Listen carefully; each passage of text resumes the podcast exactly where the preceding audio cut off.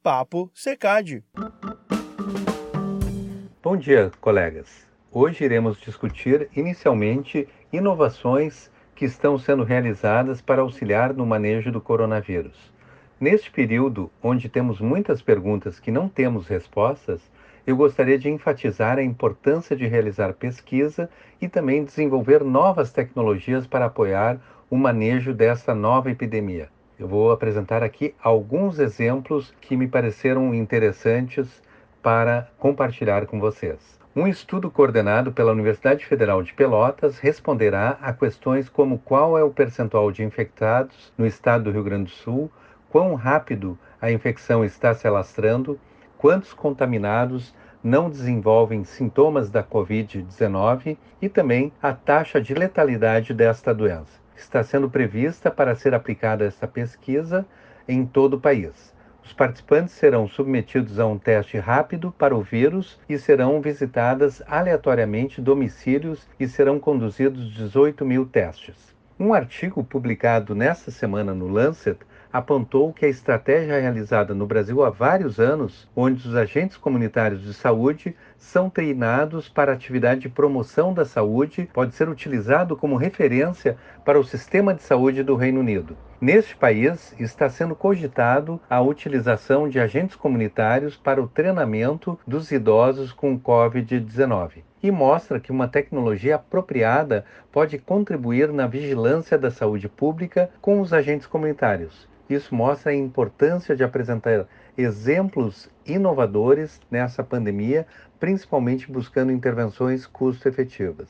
Um exemplo agora de uma tecnologia eh, desenvolvida em San Diego, nos Estados Unidos. Os cientistas estão recrutando pessoas com qualquer tipo de vestível, que são chamados wearables em inglês, do relógio Apple até o Fitbit, para tentar prever aglomerados regionais do vírus usando dados de frequência cardíaca, temperatura e atividade e níveis de sono. Isso será utilizado como uma estratégia de rastreamento. Agora iremos tratar de um tema muito relevante, considerando que a saúde da gestante em período de pandemia é sempre uma questão muito preocupante para todos nós. Eu convidei o obstetra e professor da Universidade Federal de Ciências da Saúde de Porto Alegre, Dr. Regis Kreitmann, para apresentar sobre os cuidados que os profissionais de saúde devem ter com a gestante. Quero agradecer ao professor Ayrton pelo convite em participar desse podcast eu sou professor do Departamento de Ginecologia e Obstetrícia e nós vamos conversar sobre Covid-19 e gravidez. As informações que temos são limitadas, basicamente, a séries de casos Uh, temos poucos dados sobre o segmento dos recém-nascidos quando eles estão foram expostos intraútero.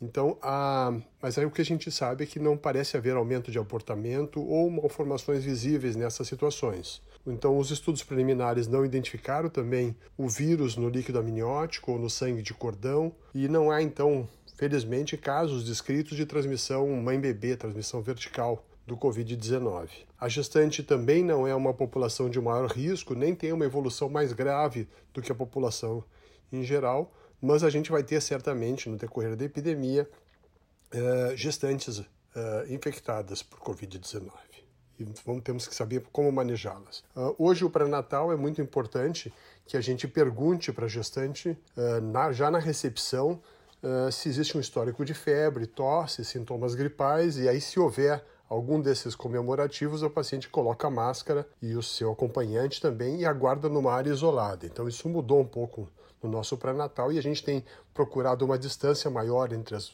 as pacientes na sala de espera, evitando aglomeração.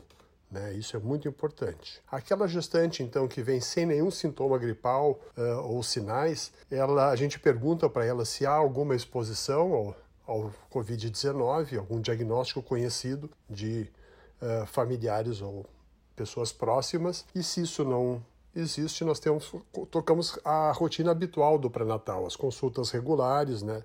orientando vacina contra H1N1, esse sim tem uma, um desfecho pior na gestação. E reforçando também que essa paciente tenha um isolamento social, que ela se preserve dentro de casa, evitando o contágio. Né? É muito importante que as gestantes de alto risco sejam avaliadas e vistas regularmente, porque essas sim têm um desfecho pior na gestação se elas não forem acompanhadas e tratadas. Se a gestante vem com Covid-19 num quadro leve, né, ou um quadro gripal leve que foi confirmado ou não da doença, a paciente pode e deve adiar consulta por, por pelo menos duas semanas, pra, ou então, se isso não é possível, ela é atendida em um local isolado dos outros pacientes. A gente investiga sinais de gravidade, se ela tem falta de ar, taquipneia, se está desidratada, se ela tem comorbidades como doenças crônicas, cardíacas, pulmonares, transplante de órgãos, imunossupressão, imunodepressão, diabetes, coisas que poderiam indicar a internação dessa paciente.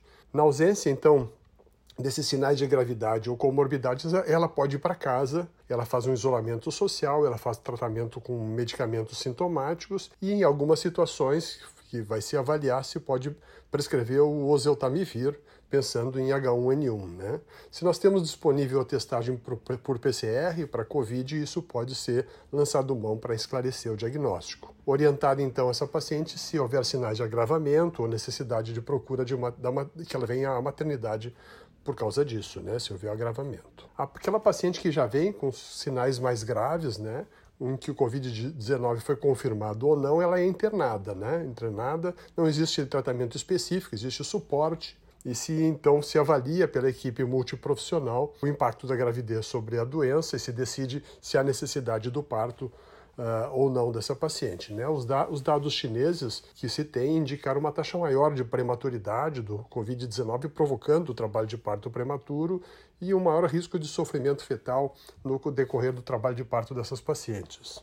A via de parto não muda, Uh, provavelmente uh, é, a, o parto vaginal é preferencial se a condição materna estiver estável, né? Mas o estudo chinês que, que foi publicado mostrou uma taxa maior de cesarianas por sofrimento fetal e talvez pela angústia da equipe com casos novos de uma doença nova. Né? O vírus não está presente então no leite materno, então a paciente pode amamentar. Eh, ela tem que lavar as mãos no manusear o bebê, ela tem que usar máscara durante a amamentação se ela tiver o quadro gripal, o diagnóstico do Covid-19, mas ela pode amamentar e o recém-nascido tem que ficar em aloja, pode ficar em alojamento conjunto se ele tiver em boas condições, desde que o berço, desde que o berço fique distante a cerca de dois metros da mãe.